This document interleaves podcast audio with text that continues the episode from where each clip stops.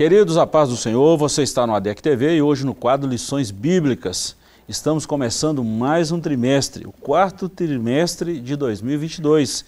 E nesse trimestre nós vamos falar sobre a justiça divina, a preparação do povo de Deus para os últimos dias no livro de Ezequiel.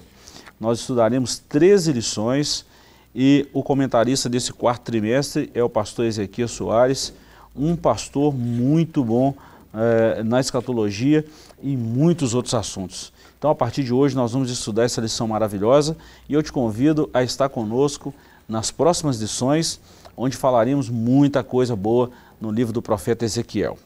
Hoje nós vamos estudar a lição de número 1 e essa lição é uma, é uma lição panorâmica de todo o trimestre. Ezequiel, o atalaia de Deus.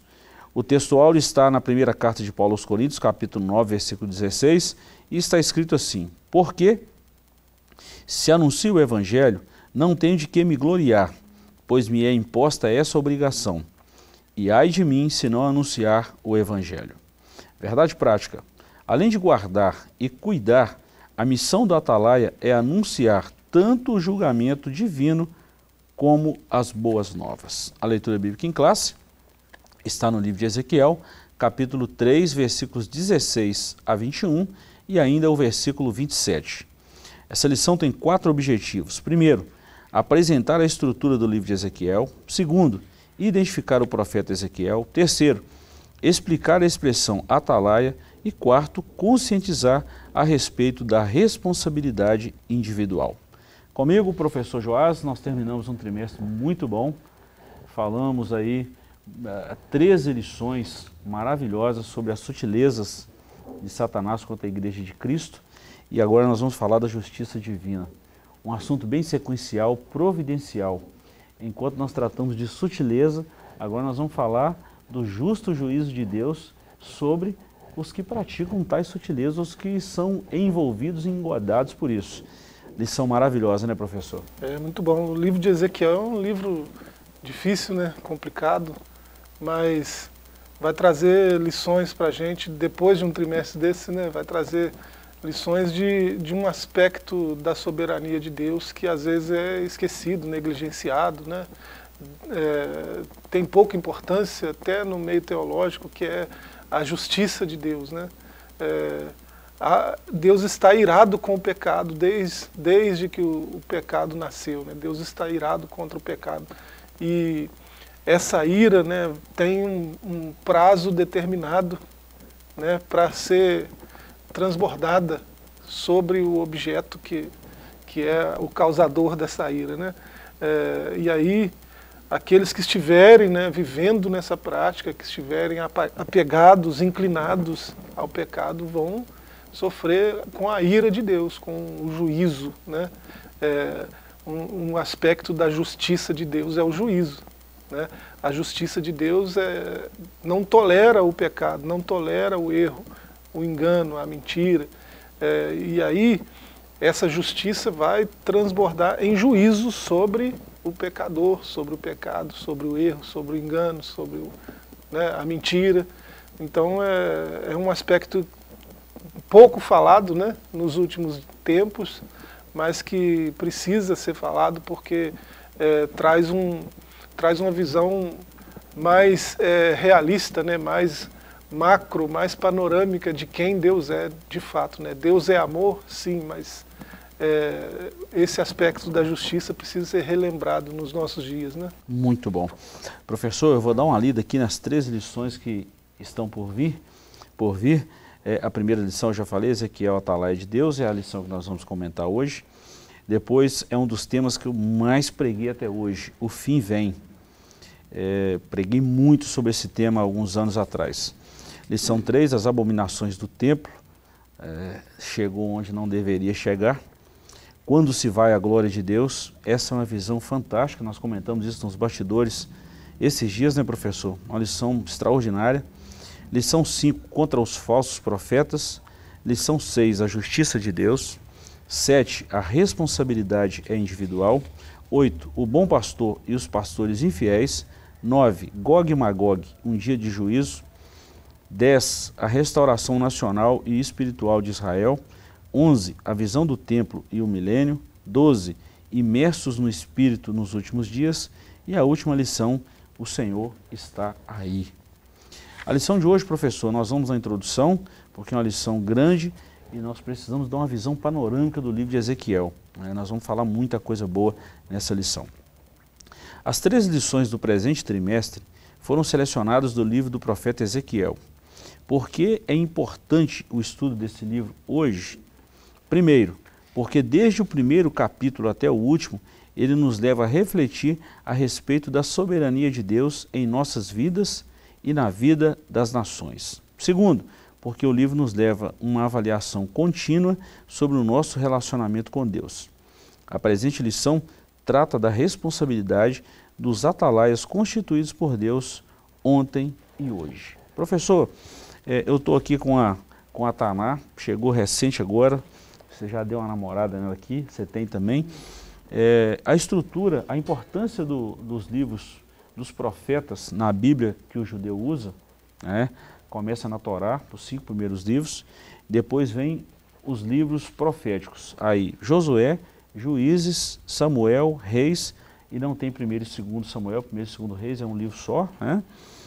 Aí vem Isaías, Jeremias e Ezequiel. Ezequiel é o décimo segundo livro na Bíblia, vamos falar assim, na Taná, no livro original. Hoje ele está numa ordem cronológica um pouquinho diferente da Bíblia que nós usamos, por exemplo, Almeida Revista Fiel, Almeida Revista Atualizada, é, outras versões, né? Ah, outras versões em português que nós usamos. É, essa versão não altera, mas eu estou falando do conteúdo. É muito importante para os dias atuais, por se tratar de um livro profético e traz aqui essas duas orientações que o próprio comentarista falou. Primeiro, ele trata da soberania de Deus e segundo, mostra a nossa realidade em relação ao juiz de Deus. Isso é muito importante. Isso. É, esse Deus é, que a gente serve, né, que a gente proclama, esse Deus ele é soberano e é relacional, né? Então, é, para se relacionar com Ele, Ele, ele, é, ele, ele mesmo determina né, as condições para que isso aconteça e Ele mesmo provê os meios para que isso aconteça. Né? é, ao, aos humildes ele dá graça, né? aos arrependidos, quebrantados, ele transborda misericórdia, né? mas aos soberbos ele abate. Né? Então é, é, ele se relaciona né, com toda a sua criação. Até os que não querem relacionamento com ele, em algum momento vão estar diante dele né, e vão ter uma conversa né, que talvez não vai ser muito agradável. Né? mas é, ele se relaciona tanto com os que o amam quanto com os que o aborrecem. Ele está sempre buscando né, é, salvar o que se perde, ele está sempre buscando trazer de volta o que se perdeu, né, mas é, o livro de Ezequiel mostra esses aspectos né, da soberania de Deus e tem um enfoque, é, claro, né, é, um enfoque escatológico né, e tem um enfoque no povo eleito, que é o povo de Israel, né, e mostra a sua trajetória até o fim dos, dos tempos. Né. É, tem profecias no livro de Ezequiel que nós estamos vendo se cumprir hoje. Né, o caso da, da Techuvá, do retorno do povo de, de Deus para a terra prometida. Né, estão voltando de todas as nações para Jerusalém, para Israel. Né, porque é a terra deles, que Deus deu para eles. Né? Então, há, há, há profecias de Ezequiel se cumprindo agora diante dos nossos olhos. Né? E para você ver a, a veracidade do livro né? e a importância do livro que nós vamos estudar esse trimestre. A atualidade do livro, né, professor? É, é indiscutível sobre a soberania de Deus, está presente em toda a Bíblia, mas Ezequiel traz um foco espetacular sobre a soberania de Deus. Deus deu um tempo para a nação de Israel, essa nação não se arrependeu. Ele falou antes, durante e depois do cativeiro. Isso mostra a soberania de Deus que, além de saber todas as coisas, ele tem poder sobre as nações. E a gente vai estudar muita coisa sobre isso. Bom, professor, acho que nós já demos uma bela introdução aí para mostrar a que viemos né, com essa lição. Vai ser um trimestre maravilhoso. Vamos dar uma corrida aqui sobre o livro de Ezequiel, professor. Nós temos aqui é, o livro de Ezequiel antecipa a tradição apocalíptica das Escrituras e pode ser dividido em três partes principais. Primeira, capítulos 1 a 24, a segunda, capítulos 24 a 32 e a terceira, capítulos 33 a 48. Dentro dessa primeira parte, professor, essas profecias foram entregues ao profeta antes da, destruição de Jerusalém, do templo, e ocupam os primeiros 24 capítulos do livro. Só para dar uma situada, Ezequiel tem 48 capítulos e 1.273 versículos. É, nós vamos falar muita coisa de Ezequiel aí, quando a gente for discutir aqui. Mas interessante, olha a soberania de Deus nessa primeira parte, os 24 primeiros capítulos de Ezequiel, Deus falou que ia fazer, e mesmo assim o povo não acreditou e continuou na rebeldia. São advertências de Deus né, sobre a conduta do povo e tem, essas advertências têm um tom é, ameaçador, né, de um juízo que virá se o povo não se converter. Né, e aí é, Deus, nessa, nesses pronunciamentos aí, né, ao longo desses capítulos, é, no capítulo 8, por exemplo, Deus condena a prostituição do, do povo eleito, né, como o povo se prostituiu com outros deuses, e aí tem até uma linguagem é, é pesada ali no livro, né, e, e, assim, se você fizer uma exegese, é, você até assusta né, com o tom que está ali né, no capítulo 8, mas é Deus, Deus mostrando como é asqueroso aos olhos dele a idolatria. Né? É, um povo que ele elegeu, que, que andou com ele, um povo no qual ele desceu para caminhar junto com eles, livrando eles da, da escravidão, com o braço forte, com a mão estendida. Então, é um, um povo que se relacionou intimamente com ele e agora está seguindo outros deuses que nem veem, nem falam, nem ouvem, nem fazem nada. Né? É, isso é asqueroso aos olhos de Deus e ele deixa isso bem claro aí nas profecias de Ezequiel. Né? E depois ele vai trazer uma série de advertências aos falsos profetas. Esses sempre existiram né? e hoje mais do que nunca. Né? Os falsos profetas, aos reis de Judá, aos sacerdotes, estava tudo corrompido.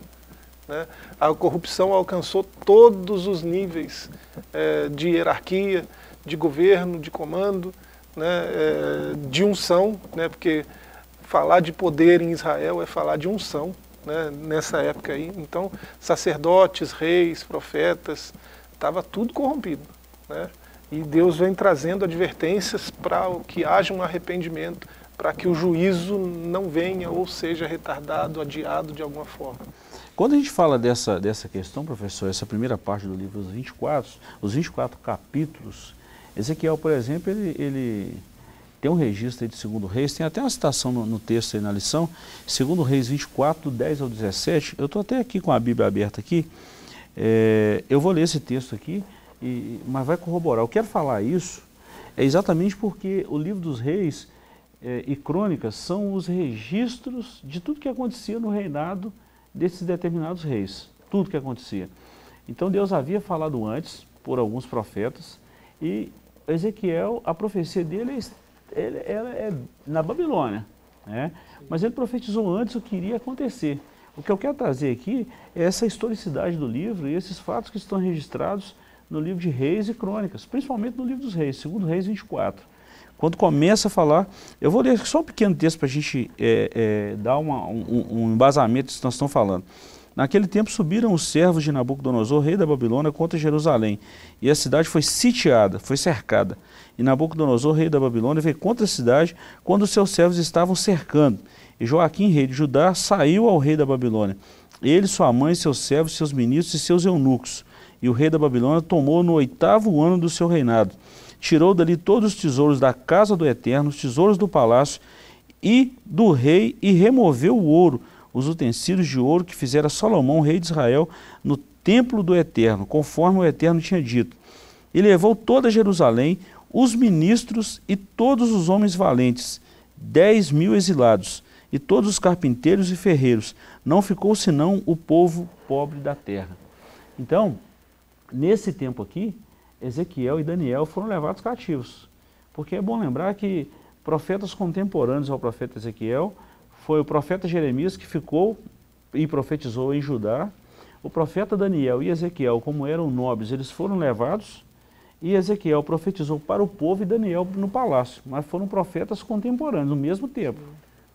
É, são profetas é, é, no período exílico, né? E, e aí é, você vê é, até algumas sentenças de juízos né, que você vê nesses profetas, Jeremias, Daniel, Ezequiel, você vê que há uma, uma contemporaneidade né, no, no que eles estão falando e há uma harmonia né, é, nas sentenças de juízo, né, nos pronunciamentos contra as nações vizinhas. É, e aí você vê que é, é a linguagem né, que é usada ela é muito parecida, muito similar, né, é, embora o, o, foco seja diferente em cada um dos três. Né? Um, um é palaciano, o outro é, é povão, né? o outro é do povo, né? e o outro está lá, né? junto aos pobres que ficaram. Né? Então é, são três, é interessante ler essas, esses três livros é, simultaneamente, que você percebe né, que embora a linguagem seja diferente porque o público é diferente, né, há uma harmonia na, na, na narrativa, né, uma harmonia é, no que está sendo profetizado. Né, então é, é, muito interessante. Deus, esse Deus relacional que a gente falava, né, ele se comunica com pobres, com palacianos, com cortes, né, é, e com povo é, em, em situação é, de escravidão, em situação desfavorável. Né? É, Deus se comunica com todas as classes de pessoas. Né? Professor, em pouco tempo nós já jogamos muita informação, muita mesmo. Então vale a pena ler esse livro. É, consegue ler esse livro de Ezequiel em pouco tempo. Eu vou falar que é um dos mais complexos do Antigo Testamento, pela visão, pelo conteúdo e até mesmo pela época. Né? É, segunda e terceira parte, professor, e nós encerramos esse primeiro bloco aqui.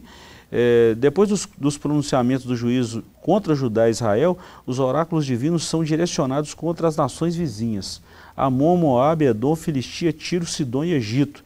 Está do capítulo 25 a 32 de Ezequiel. Exatamente porque essas nações maltrataram o povo de Israel e fizeram o povo de Israel pecar. Então o juízo vem sobre o povo de Israel, mas vem também contra essas nações. E a terceira parte, nós encerramos o primeiro bloco aqui, começa com a notícia da queda de Jerusalém, capítulo 33, versículo 21. E a partir daí, os oráculos dos capítulos 33 a 39 falam do retorno dos judeus de todas as partes do mundo à terra dos seus antepassados, incluindo a visão do Vale de Ossos Secos.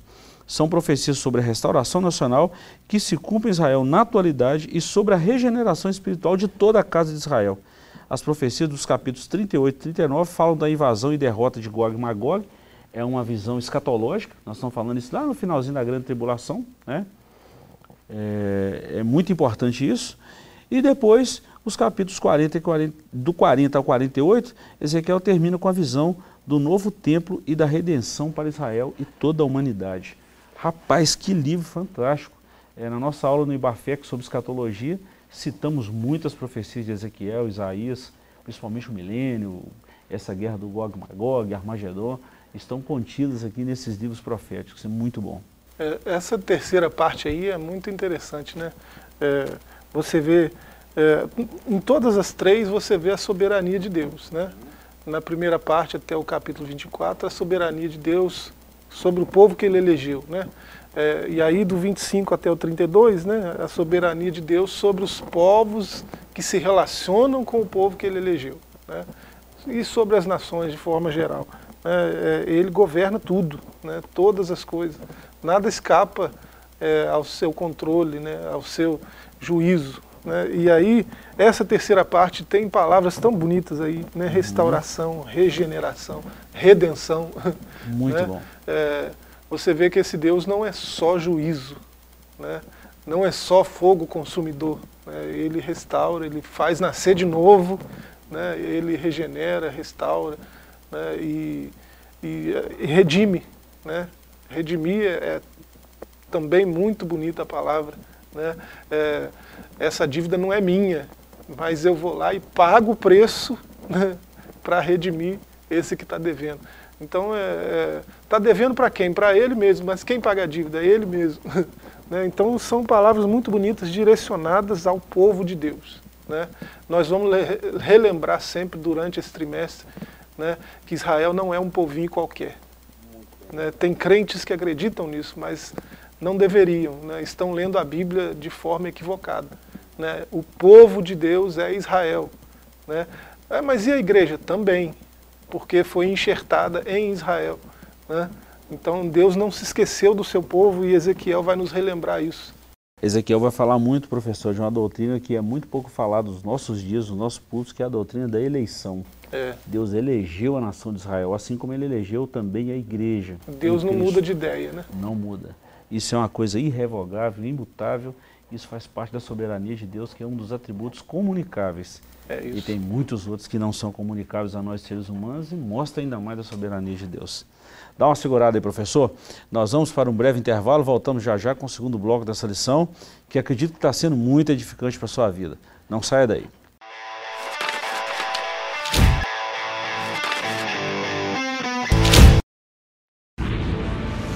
Seja bem-vindo ao novo site da Assembleia de Deus Caratinga. Agora ele está completo para você acompanhar bem de perto tudo sobre nossa igreja. Nele você encontra um pouco de nossa história, onde nós estamos, nossos horários de cultos e endereços de nossas filiais. E ainda você poderá fazer seu pedido de oração, sua contribuição, acompanhar nossas notícias, entrar em contato conosco e muito mais. Mais uma forma de você acompanhar tudo o que acontece na Assembleia de Deus Caratinga, de onde você estiver.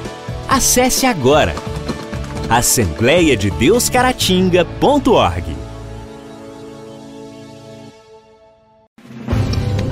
Uma verdadeira história de fé, renúncia, desafios e conquistas. Você irá se emocionar e extrair lições extraordinárias da biografia de um dos mais expressivos líderes do movimento pentecostal no estado de Minas Gerais. Recomendada por influentes líderes cristãos. Adquira agora mesmo Ari Coelho, um legado de fé e descubra detalhes de uma história de vida que pode transformar a sua. Um produto com a qualidade CPAD.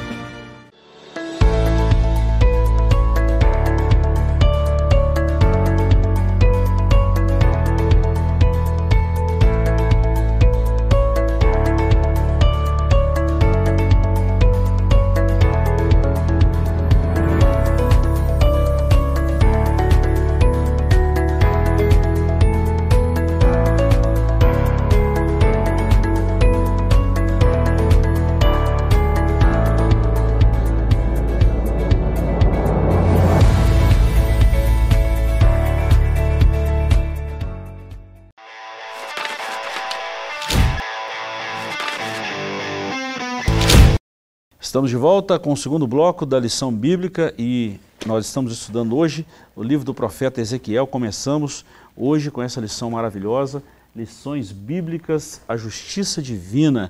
Nós estamos falando sobre o livro de Ezequiel e nós queremos convidar a participar de uma dessas lições presencial, não, professor? Que aqui o nosso tempo é muito resumido, mas na lição presencial nós temos mais tempo, a classe é, com um número menor de pessoas, dá para a gente espremer bastante aí que professor, gosta né? de debater. isso é bom. Tem uns professores que também gostam de debate, é, isso é não bom. foge, é bom. Isso é bom. Isso provoca crescimento, né? Isso é muito bom. Bom, professor, nós falamos aí no capítulo 1 aí, nós demos uma visão panorâmica do livro de Ezequiel, né? A divisão aí que eu achei muito importante, os primeiros 24 capítulos, depois até o 39 e do 40 ao 48. E eu fiquei assim maravilhado com essa primeira parte, nós Deus mostra a soberania, Segunda, na segunda parte, Deus mostra o juízo, que faz parte da justiça dele. Mas no terceiro, Deus derrama um amor incondicional à nação de Israel e toda a humanidade, né, através da eleição que Deus elegeu a nação de Israel. E Deus mostra o seu amor, trazendo regeneração, redenção e trazendo uma restauração espiritual à nação de Israel. Isso é muito gostoso da gente ler na Bíblia. É um livro que mostra muito do caráter de Deus, né? É, e do cuidado de Deus para com os eleitos, né? É, e aí muitas das falácias né, dos, dos ateus, por exemplo, do ateísmo, é, caem por terra quando a gente se depara com textos como esse, né? Tão flagrantes do juízo, mas do amor de Deus também. É, isso isso é, é revelador, né, esclarecedor. Dentro da nossa lição tem um auxílio teológico que fala sobre sete características especiais do livro de Ezequiel. Eu vou citar rapidinho. Primeiro, contém um grande número de visões surpreendentes de parábolas arrojadas e ações simbólicas e excêntricas como um meio de expressão da revelação profética de Deus. Nós vamos falar sobre isso aqui. Um, um, um ser espiritual com seis asas e quatro rostos. Um outro ser que são rodas que giram em torno de si mesmo e que tem olhos, olhos ao redor de todas. São visões aterrorizantes. É por isso a complexidade do livro. E nós vamos trabalhar muito isso aqui. Segundo, seu conteúdo é organizado e datado com cuidado. É, sobre essa data, professor, o primeiro, o primeiro capítulo de Ezequiel, é, é, bom a gente falar isso aqui, porque tem gente que não acredita na... Dois na... primeiros versos já vem falando de datas aí. Né? Isso é importante demais. Para a história bíblica, isso é muito importante. Olha aqui, no quinto, no quinto dia do quarto mês do trigésimo ano. Isso aqui eu estou lendo direto da fonte original. Então ele cita o dia, o mês, o ano e cita nomes. Então isso é muito bom para a história, para a historicidade e para afirmação, afirmação e a veracidade das escrituras. Né? E tem ainda mais cinco ou seis características aqui. É, por exemplo, Ezequiel recebe de Deus um, um modelo peculiar, os nomes filho do homem e atalaia. Isso é aplicado só a Ezequiel, isso é uma riqueza de informação. Esse livro registra duas grandes visões do templo uma delas mostra o tempo profanado à beira da destruição e a outra esse tempo purificado. Águas purificadoras de Ezequiel 47 e também o capítulo 48. É tanta coisa, professor, que nós vamos vislumbrar aí nesse é. livro de Ezequiel, tá? Tem um trimestre bom pela frente, né? Muito bom. Agora, professor, sobre o profeta, é, poucas informações sobre a vida pessoal de Ezequiel estão nos relatos entrelaçados nas profecias registradas no livro ele não é mencionado nos outros livros do Antigo Testamento. Também é uma curiosidade. O nome dele, identidade, seu nome é hebraico, Iresquel, fortalecido por Deus. É, e não aparece nos relatos dos reis e das crônicas. É, o último parágrafo aqui desse ponto fala o seguinte, esses fatos parecem ou aparecem ilustrar a situação exílica de seus compatriotas na Babilônia. Ele viveu entre os exilados na Babilônia. E está aí Ezequiel capítulo 8, versículo 1 e também o capítulo 20, versículo 1. Iniciou seu ministério ali no cativeiro quando completou 30 anos de idade no trigésimo ano. Eu li o versículo aqui de Ezequiel 1 em 1. Então nós vemos aqui que a gente tem pouca informação de Ezequiel no próprio livro e a Bíblia também, outros livros da Bíblia não cita tanto o profeta Ezequiel, o que torna mais é, complexo na exegese, mas também que mostra a veracidade dos fatos, por se tratar que eles estavam no exílio e esses registros eram difíceis. E essas datas, nenhum outro livro registra tantas datas como o livro de Ezequiel, né? É, e essa, essa extensa narrativa aí de, de, de, de datação durante todo o livro, isso é, situa o livro né, na, no mesmo período desses outros que a gente já, já falou aqui, né, sexto século antes de Cristo, né, 597, por aí. E informação a gente tem pouca, né, a gente só sabe que ele é de família sacerdotal, é filho de Buzi, né, é, e não tem citação dele em nenhum outro livro. Mas o, o nome dele me parece muito interessante. Né? É, se você olhar o nome na, na Tanara aí, você vê que ele, ele tem é, a abreviação do nome de Deus no começo e no final. Né? Então, Deus está no começo e no final da história desse camarada. Né? É, e você vê que no meio tem a palavra Razak, não é Shazak, é Razak. Né? Você vê a, a palavra Razak ali no meio, que é aquela palavra que Deus falou a Josué, né, para fazer Josué parar de sentir medo e ir avante né, diante da, do desafio que ele tinha pela frente, assim que ele soube que Moisés morreu, né, agora o negócio era com ele, né, Hazak, né, força, coragem, né, é, resolução, encorajamento, né, seja forte, seja resoluto, seja corajoso, né, é, então, é, todas essas palavras estão aí, no meio, né, entre os dois nomes de Deus, que estão no começo e no fim. Então, é, o significado é, tem um significado aqui, né, fortalecido por Deus, mas pode ser encorajado, né, pode ser é, é, é resoluto, por, né, Deus o faz resoluto, Deus o faz corajoso, Deus o faz forte. Né? É, então tem um significado muito expressivo e muito bonito. Né? É, alguém que teve um ministério tão bonito no meio do povão, né, tem um nome forte desse. Né? Professor, quando a gente fala do original, nós estamos falando tanta coisa do original, eu quero citar um texto aqui, é, parece que não tem nada a ver com a lição, mas eu já bati muito nessa tecla um tempo atrás, da gente conhecer as fontes, conhecer o original. Quando a gente, por exemplo, por que, que Jesus mesmo citou o livro dos Salmos? Jesus citou mais de 80 vezes, tem 80, mais de 80 citações no Novo Testamento do livro dos Salmos. É, olha a importância disso do original. Quando a gente pega o Salmo 121, versículo 8, olha, olha o que está no original. Estará sob sua proteção, Deus, ao saíres e ao voltares. No começo e no final. Desde agora para todo sempre. Mas as nossas Bíblias hoje, Almeida Revista Fiel, Almeida Revista Corrigida, a, a atualizada, eles falam assim, o Senhor guardará a, a tua, entrada, e a tua saída. Só que o original está falando a tua saída e a tua entrada. Eu gosto disso porque o povo saía da cidade e ia para Jerusalém. Então Deus guardava eles da saída de casa até a entrada em Jerusalém. E depois guardava o caminho de volta, da saída de Jerusalém até a entrada em casa. É muito importante quando a gente cita essas informações do original, talvez alguém pode dar, dar a mínima para isso, mas para quem conhece a história, vai saber o que? Da soberania de Deus em tudo. Porque lá, lá era o povo de Deus chamado para fora. Né? É, lá se chamava carral, né? congregação, comunidade, mas é, é a mesma coisa, o mesmo sentido de cá, né? no Novo Testamento, que é eclésia, né? eclesia, né? chamados para fora de casa, para uma assembleia popular. Né? Então, é, Deus guarda a sua saída de casa e a sua entrada em Jerusalém. E depois ele guarda a sua saída de Jerusalém e sua entrada em casa. Deus está no começo e no final do processo. Né? Eu peguei esse gancho exatamente para falar do nome de Ezequiel. Que Deus preservou, guardou, fortaleceu, amparou, cuidou. Não foi fácil a vida de Ezequiel, mas o nome dele já diz tudo. E a gente vê na história, no, na história bíblica, o tanto que Deus preservou tudo que ele falou, porque é a palavra é. de Deus. Deus é fiel, né? Muito bom isso aí, tá? Muito bom. Bom, sobre a procedência de Jerusalém, você já falou alguma coisa aí, que ele é filho é, de uma linhagem sacerdotal, filho de Buzi, e a informação que a gente tem é Ezequiel 1.3, né? E ele foi levado para a Babilônia, já citei o, o texto aqui de 2 Reis 24, 10 a 17, e com ele também estava Daniel. E essa citação está em Daniel, 3, Daniel 1, Daniel 1, do 19. 3 ao 6. Né? Uhum. Isso é muito bom.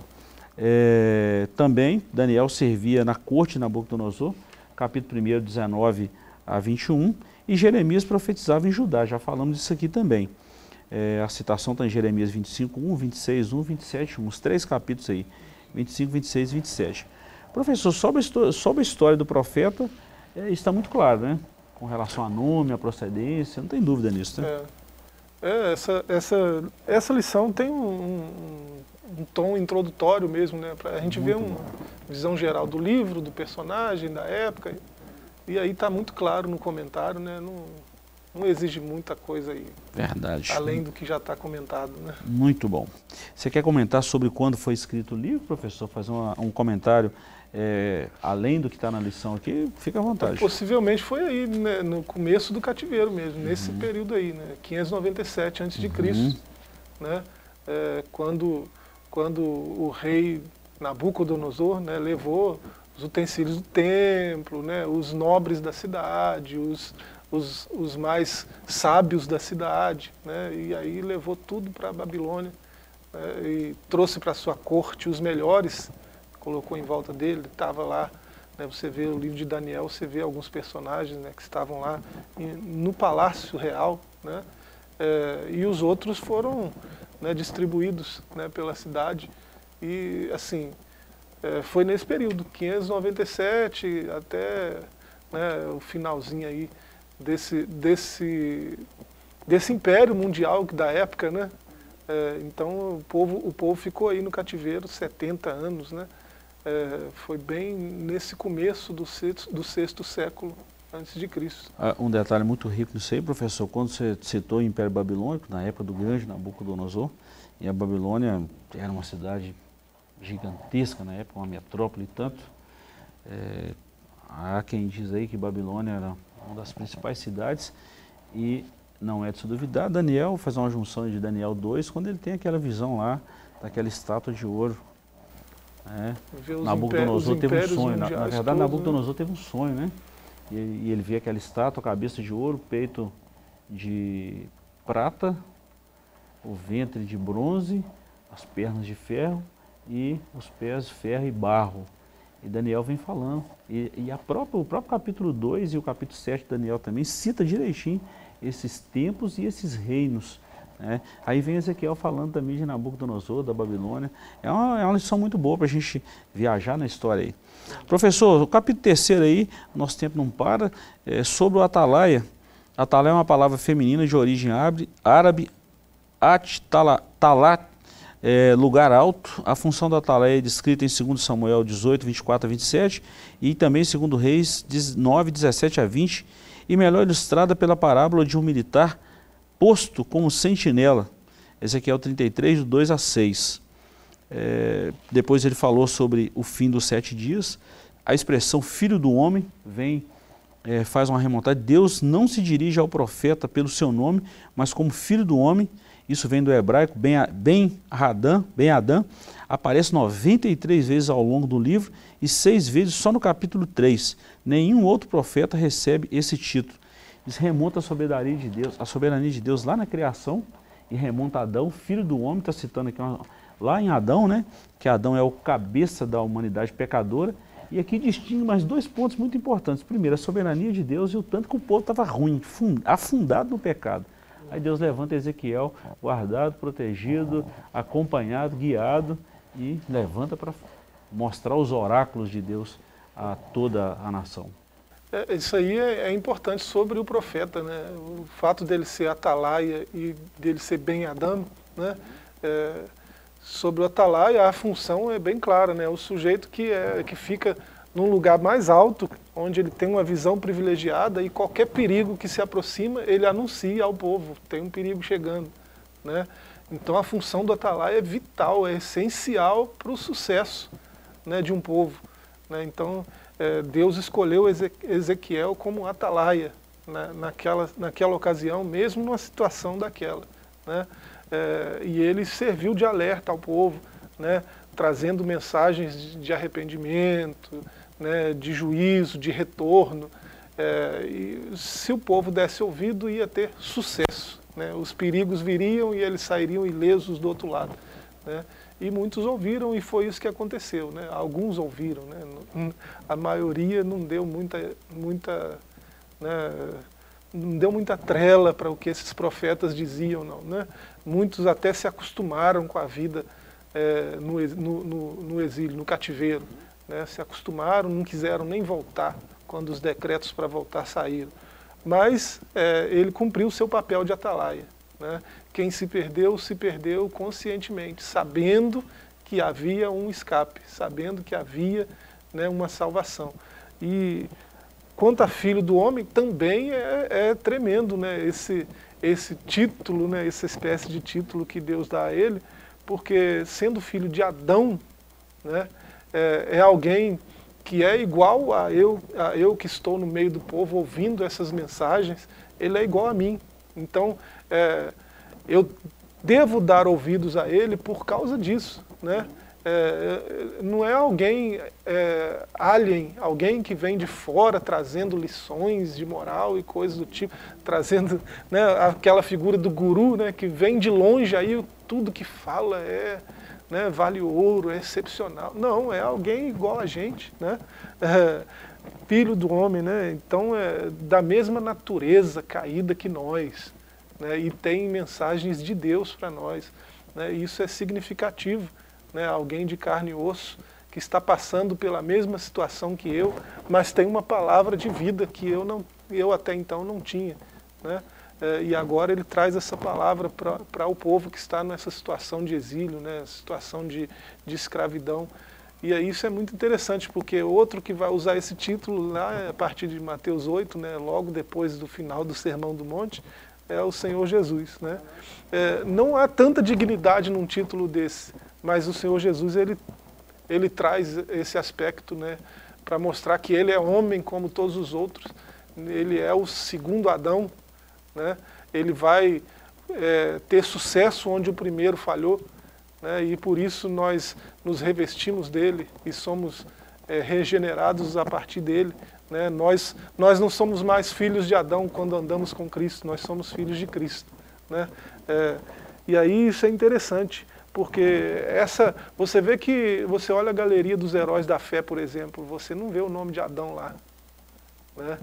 É, mas é, é, quando você olha para Adão, né, você vê é, um homem perfeito no começo, que depois se tornou isso que nós somos hoje. Né? É, prejudicados em todos os níveis pelo pecado que entrou no mundo.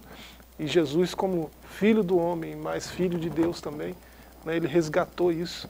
E agora a gente pode dizer com orgulho né, que somos homens de Cristo. Né? Nós vamos estudar muita coisa sobre isso, professor. Nosso tempo findou, mas eu preciso só citar sobre a responsabilidade, que é o capítulo 4 aí. Primeiro, a responsabilidade do cristão, Ezequiel vem trazendo isso aqui na função de atalaia, que ele tem uma responsabilidade, mas ele também citou a responsabilidade do ímpio, que cada um será responsável pelo que está praticando, e também ele fez uma extensão da responsabilidade nossa como igreja de anunciar a verdade. Então vem uma pergunta, professor, né, e a gente encerra aqui. Será que essas mesmas coisas que aconteciam na época do profeta Ezequiel se repetem nos nossos dias? Primeira pergunta. Segundo, Deus ainda pode contar conosco como oráculos, como profetas dele, né? nessa geração caída em mar? É, se tem gente é, se prostituindo, seguindo a outros deuses, idolatrando coisas né, é, priorizando coisas ao invés de gente.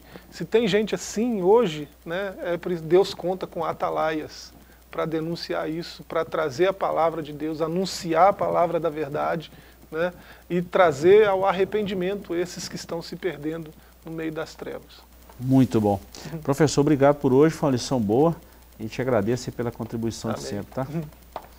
Ficamos por aqui, voltaremos na próxima semana, se Deus nos permitir e nos acompanhe nas nossas mídias. Deus te abençoe, forte abraço e até a próxima semana.